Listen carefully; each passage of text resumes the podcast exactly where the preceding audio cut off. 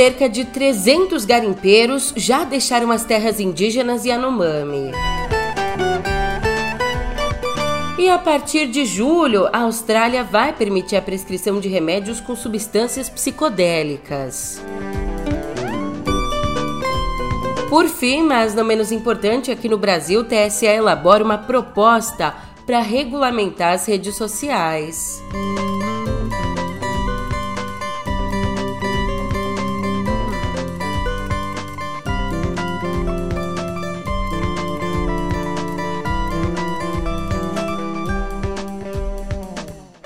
Ótimo dia, uma ótima tarde, uma ótima noite para você. Eu sou a Julia Keck e vem cá, como é que você tá, hein? Você passou bem de fim de semana? Eu espero que sim, eu espero que ótimo. E agora vamos tocar a vida, que ela não espera, né? Aliás, enquanto o tempo tá passando, pertinho da gente acontece uma das piores crises humanitárias da nossa história. E é exatamente sobre as providências que estão sendo tomadas quanto a isso que a gente conversa agora no pé do ouvido.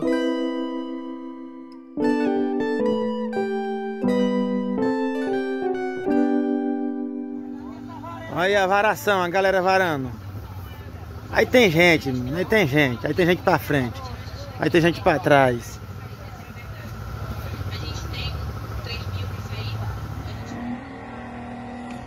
E é dois com essa, dois canoados descendo lotado. E tudo descendo, pegando o beco. Né? Então, desde a última quarta, mais ou menos 300 garimpeiros já deixaram as terras indígenas Yanomami. Esse levantamento é da CNN Brasil que apurou os números com fontes da inteligência do governo roraimense. E olha, esses garimpeiros começaram a fugir do território desde que o governo federal bloqueou o espaço aéreo para inibir a chegada de insumos aos invasores, ou seja, para impedir a chegada de combustível, peças e alimentos. Ainda nesse sábado, a ministra dos Povos Indígenas, a Sônia Guajajara, disse que a saída dos garimpeiros sem a necessidade do uso da força policial era melhor para todo mundo. Temos essa informação já que muitos garimpeiros estão saindo, mas é bom que saia mesmo, né? Porque assim a gente até diminui a operação que precisa ser feita para retirar 20 mil garimpeiros. É de, demora aí um tempinho, né? Então, se eles começam já a sair, né, acho que estão corretos, porque o chamado que nós estamos fazendo é para isso mesmo, né? Se ele sai sem precisar dessa força de segurança, dessa força policial, então melhor para todo mundo. Aliás, se ali o espaço aéreo está fechado pela Força Aérea Brasileira, você já parou para pensar como é que esses garimpeiros estão deixando a região? Eles estão tendo que pegar voos clandestinos de helicópteros de outros garimpeiros. Mas para isso, coitadinhos, os garimpeiros estão tendo que enfrentar a inflação, com voos aí que podem chegar a 15 mil reais por pessoa. E, de acordo com a Polícia Federal, parte desses grupos em fuga tenta chegar à Venezuela e até mesmo à Guiana. E sim, temos mais denúncia por aqui. Durante o governo Bolsonaro, no território Yanomami, as Forças Armadas deixaram de atuar ou foram insuficientes para combater o garimpo ilegal em pelo menos sete ocasiões. Inclusive, documentos acessados pela Folha apontam situações em que militares acabaram favorecendo o garimpo ilegal ali na região. Pra você ter uma ideia, numa dessas situações, a Polícia Federal teve que desembolsar 2 milhões e meio de reais. Um dinheiro que foi enviado aos militares que pediram um reembolso por ter emprestado à Polícia Federal um avião, uma aeronave para operações de retirada dos garimpeiros na terra indígena. Operações que aconteceram no ano passado. E é claro que quando a gente fala de garimpo ilegal, força aérea, polícia militar, enfim, a gente se esquece um pouco do fator humano.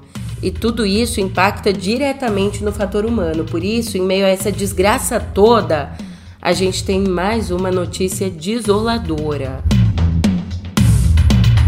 Uma criança Yanomami de um aninho, um ano e cinco meses, morreu ontem de desnutrição grave e desidratação em Roraima. Você sabe o que é uma criança de um aninho? Nossa, ela estava em estado grave desde sábado, mas acabou que não pôde ser transferida para a capital, para Boa Vista, por conta do mau tempo, que impediu a decolagem dos aviões.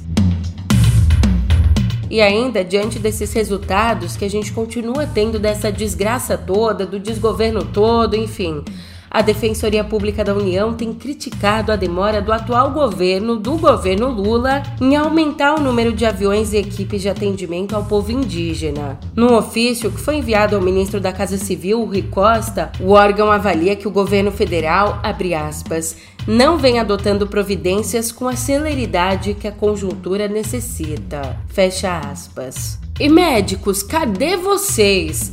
De acordo com o Ministério da Saúde, no território Yanomami, 70% das vagas destinadas para médicos não foram preenchidas. Pois é, das 27 vagas criadas pelo programa Mais Médicos, 19 estão vazias. E das vagas que estão preenchidas, a rotatividade desses profissionais no Distrito Sanitário Especial Indígena Yanomami essa rotatividade tem sido alta. Mas qual que é a média de permanência?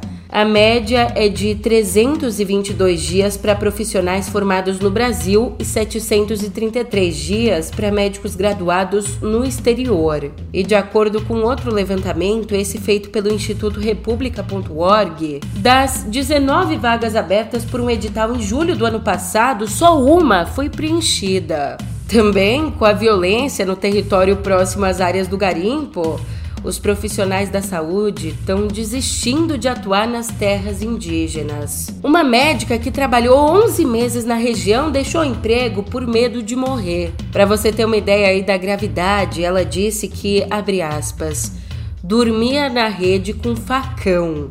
Nas aldeias próximas do garimpo tinha violência dos garimpeiros e dos indígenas que eram cooptados. Víamos tiroteios. Num deles, inclusive, começaram a atirar mirando o polo da saúde. Tivemos que nos esconder no banheiro e pedir resgate. Fecha aspas. Mudando de assunto, uma notícia que até dá um pouquinho de esperança aqui pra gente. Dados parciais do INPE apontaram para um desmatamento no mês passado para um desmatamento de 121 quilômetros quadrados na Amazônia Legal. Faltando aí quatro dias para o fechamento das informações, essa é a terceira menor marca para o mês de janeiro desde que os dados começaram a ser compilados em 2015. Só que assim, como ainda faltam uns dias para fechar, esses números podem sofrer alterações. Enquanto isso, como eu adiantei nas nossas manchetes lá fora, a partir do dia do meu aniversário, do 1 de julho, o governo da Austrália vai permitir a prescrição médica de remédios que contenham na fórmula as substâncias psicodélicas psilocibina que é produzida por algumas espécies de fungos e que é o princípio ativo de cogumelos alucinógenos, e também a substância MDMA, presente e princípio ativo da droga sintética conhecida como êxtase. Por lá, como disse a Administração de Bens Terapêuticos, a psilocibina vai ser aplicada a casos de depressão resistentes e a outros tratamentos, enquanto o MD vai ser aplicado para tratamento do transtorno de estresse pós-traumático. Mas não vai ser bagunça não. Só os psiquiatras vão poder receitar essas substâncias, mas para isso, antes, esses profissionais vão ter que ser aprovados por um comitê de ética em pesquisa humana.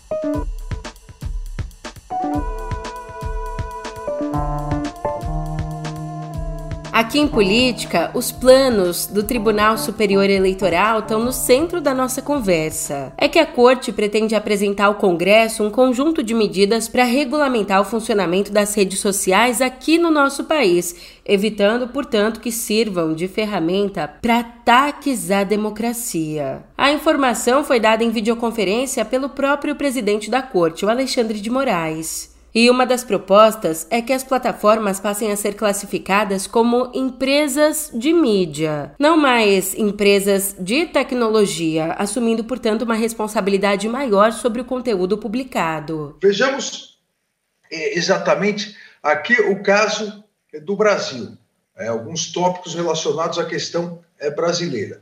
Assim como outros países do mundo, e sabemos que essa captura da democracia internamente, para que houvesse uma é, corrosão das instituições por dentro, isso se iniciou a partir de estudos coordenados, eu diria lamentavelmente eficientes, da extrema-direita norte-americana, ao analisar o papel das redes sociais nas primaveras árabes.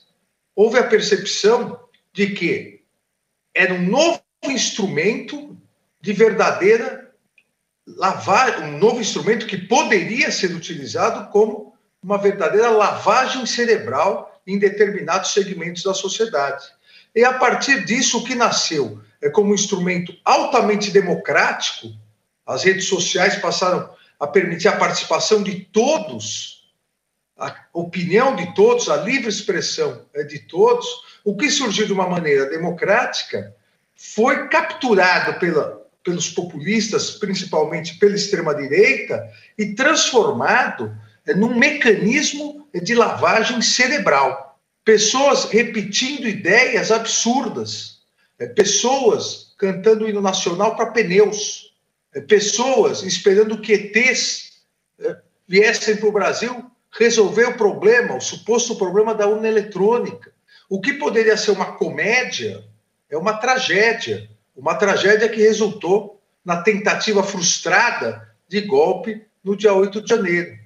Agora, como tratar da corrosão da democracia quando isso vem de políticos populistas que atacam internamente as instituições? A necessidade, e na presidência do Tribunal Superior Eleitoral, assim como o plenário, aqui também presente, o nosso vice-presidente do Tribunal Superior Eleitoral, professor Ricardo Lewandowski, eh, nós adotamos no plenário várias medidas que agora levaremos, a partir de uma comissão instituída no Tribunal Superior Eleitoral, ao Congresso Nacional, mecanismos eh, de regulamentação das redes sociais.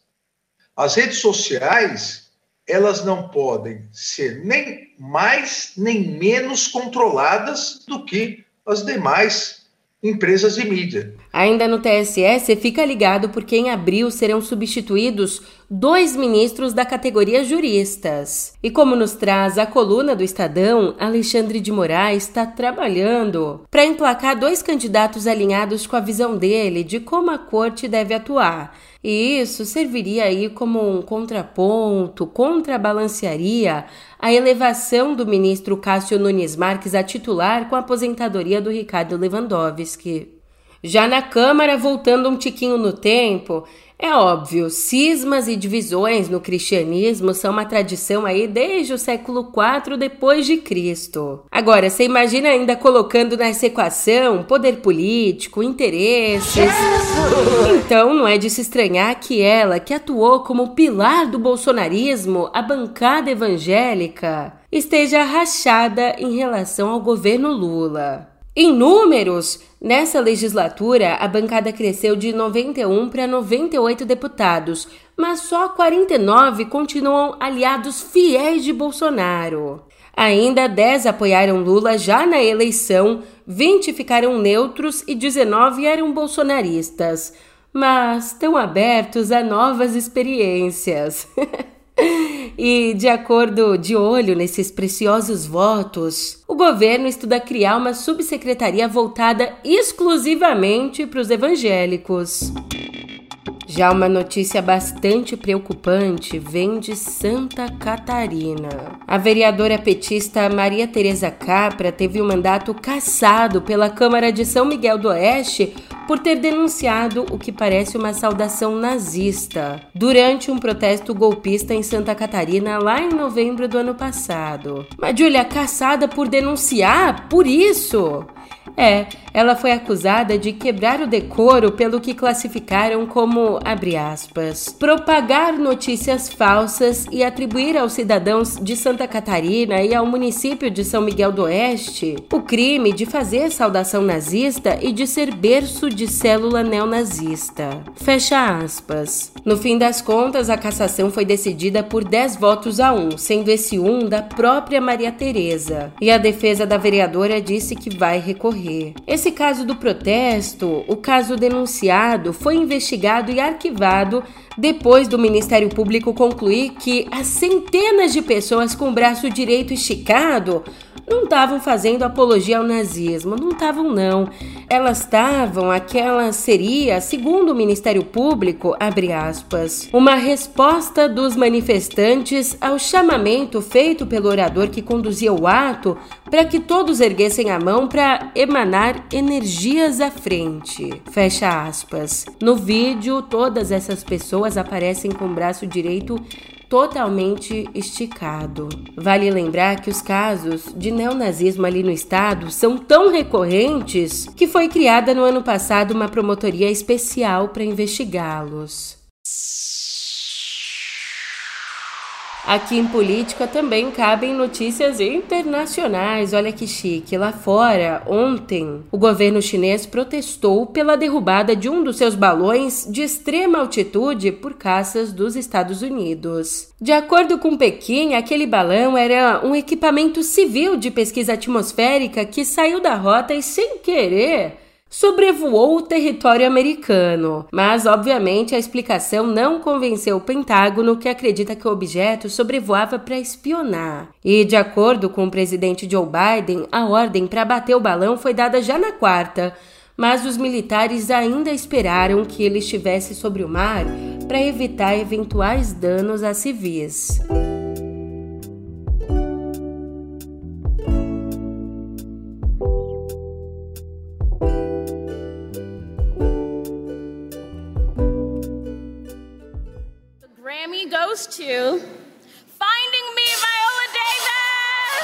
Ontem à noite, ao conquistar o Grammy de melhor audiolivro por sua autobiografia Em Busca de Mim, a Viola Davis se tornou a 18ª artista na história a atingir o status de EGOT. EGOT por quê? Ó, cada, cada letra aí significa um prêmio. Ela tem o prêmio Emmy para TV, agora o Grammy, o Oscar e o Tony, duas vezes. I wrote this book. I wrote this book to honor the six year old Viola, to honor her, her life, her joy, her trauma, everything. And it has just been such a journey. I just egot. Outro destaque da noite foi a Beyoncé, que bateu o recorde como a maior vencedora da história do Grammy, com 32 estatuetas, por mais que tenha ficado de fora das principais premiações. as we are witnessing history tonight. Breaking the record for the most Grammy wins of all time. Be upstanding and show your respect. It's Renaissance, Beyonce.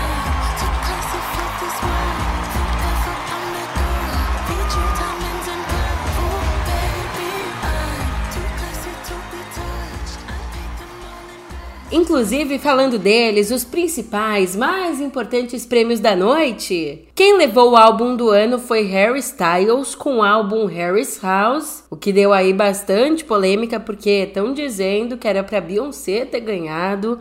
Não sei se você concorda, não concorda, mas fato é que Harry Styles levou com o álbum Harry's House. Harry Styles!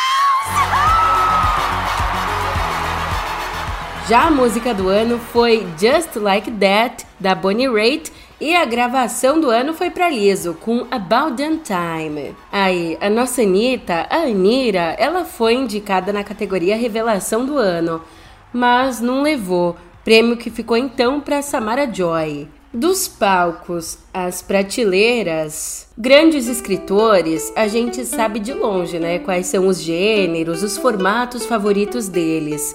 Mas talento é uma coisa que não fica restrita a gêneros e a formatos específicos. E isso é exatamente o que comprovam dois livros que acabam de chegar às prateleiras. Famoso letrista romântico e poeta mórbido Vinícius de Moraes ressurge no livro Crônicas Inéditas, organizado por Eucanã Ferraz e Eduardo Coelho. E aqui ele ressurge como um mestre cronista, especialmente quando o assunto era cinema. E ó que se tema faltasse, Vinícius, o mestre Vinícius, recorria às cartas dos leitores. Já no sentido contrário, Paulo Mendes Campos, referência da geração que tirou da crônica o estigma de literatura menor, ele brilha em versos na antologia Poesia.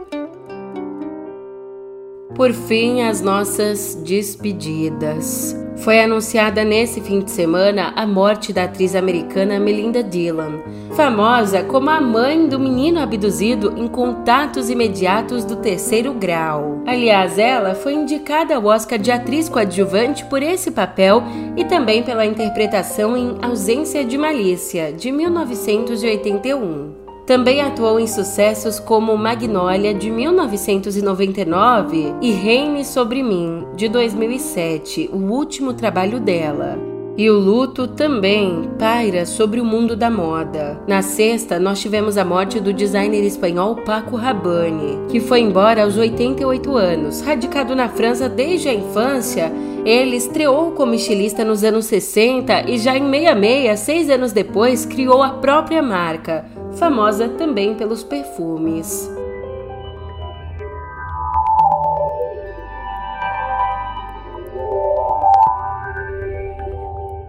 O Twitter vai cobrar mil dólares por mês, trazendo aqui para o nosso dinheirinho brasileiro, vai cobrar mais de 5 mil reais para empresas continuarem com o selo dourado, destinado exclusivamente para negócios. As marcas que optarem por não pagar a taxa vão perder o selinho de verificado. E ainda, além desse valor absurdo de assinatura, o Twitter vai cobrar 50 dólares por cada crachá adicionado ao perfil de contas afiliadas. Mas se de um lado ele cobra, do outro lado vai ter que pagar. A consultoria Innisfree M&A Incorporated processa o Twitter na Suprema Corte do Estado de Nova York para reaver mais ou menos 1 milhão e 900 mil dólares. A empresa diz que o valor é referente a contas não pagas pela plataforma a um calote, depois de ter assessorado a rede social durante a aquisição por Elon Musk no ano passado. Faz o Elon agora, faz o Elon. Aliás, o Twitter já responde a outro processo por não pagamento, caloteiro. Uma empresa britânica cobra um aluguel não pago na sede do Twitter em Londres. E já que o papo é dinheiro, o Twitter vai passar a compartilhar com alguns dos criadores de conteúdo a receita de anúncios que aparecem nas respostas de alguns fios das threads. Para isso, o usuário precisa ter o selinho azul, mas a gente ainda não tem maiores detalhes, como qual seria a parcela dessa receita. De uma big para outra, o Google planeja lançar uma nova ferramenta de inteligência artificial para enriquecer os recursos de pesquisa da plataforma. Na verdade, ele quer lançar aí uma concorrente ao Chat GPT. Aliás, o próprio Google disse que fez uma série de perguntas ao Chat GPT e, com base nas respostas, informou que a ferramenta poderia ser contratada como engenheiro nível 3, com um salário anual bruto de R$ 942.779. Já a lei MDA, a ferramenta deles também foi testada, mas deixa abaixo. De que animal é extraída picanha suína? Cabrito! O resultado não foi divulgado. E ufa! Depois desse tanto de notícia, a gente cá entre nós, né? Foi uma bela de uma segunda, vai. Mas agora eu tô indo nessa. Muita coragem aí para você, para sua semana e já já a gente se vê por aqui. Até mais.